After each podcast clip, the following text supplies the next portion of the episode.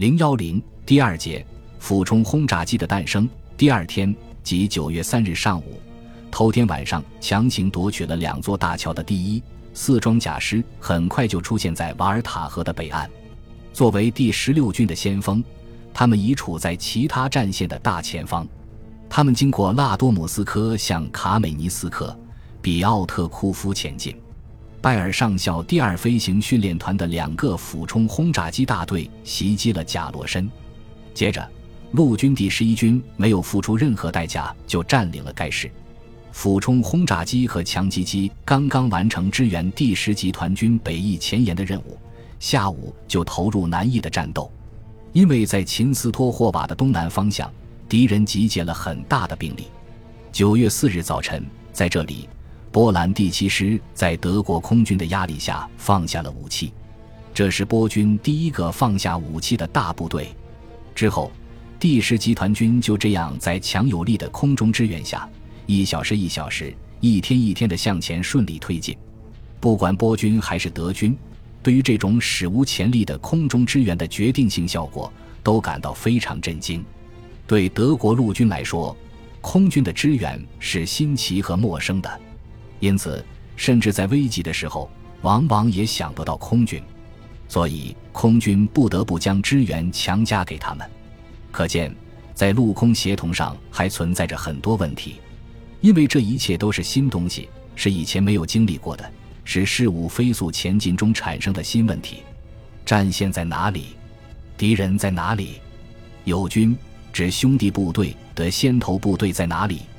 如果不把联络军官派到前线的话，里希特霍芬是不可能知道这些详情的。即使如此，还是发生了意外的情况：炸弹落到了友军的阵地上。这是因为地面部队没有把指示战线的标志布摆清楚的缘故。九月八日，为堵截敌人东逃而紧急起飞的俯冲轰炸机部队轰炸了古拉卡尔瓦里亚附近的维斯瓦河铁桥。这时。正好德军第一装甲师的先头部队赶到西岸，如果这座大桥安然无恙，这支快速部队能立刻到达维斯瓦河东岸，筑起桥头堡，并继续追击敌人。但是这种过失毕竟是例外的，它不能抹杀空中炮兵对于许多师团的快速推进所起的巨大作用。俯冲轰炸机、水平轰炸机、驱逐机不仅直接攻击了战场上顽抗的敌人。而且更重要的是，摧毁了敌人后方的交通要道和各种联络系统，如桥梁、公路、铁路以及特别重要的通信网。因此，敌人陷入了无法摆脱的混乱状态，结果使敌人无法组织抵抗和制定独立的作战计划。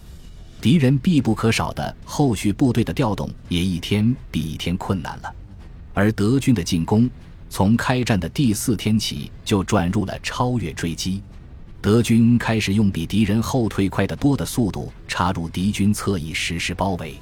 波军逃入公路两旁的森林，白天躲在里边不敢出来，因为德国空军从空中压制着他们。到了晚上，他们就越过田野向东面的维斯瓦河逃窜。虽然没有统一的指挥系统，但他们清楚的知道。除了向维斯瓦河对岸逃跑以外，别无生路。只有在东岸才能建立起新的防线。然而，德军也明白，只有在维斯瓦河的西岸才能包围敌人，并迫使他们投降。因此，一定要阻止敌人渡河，必须抢在敌人前面到达河岸。于是，在整个战线，以维斯瓦河为目标，展开了激烈争夺战。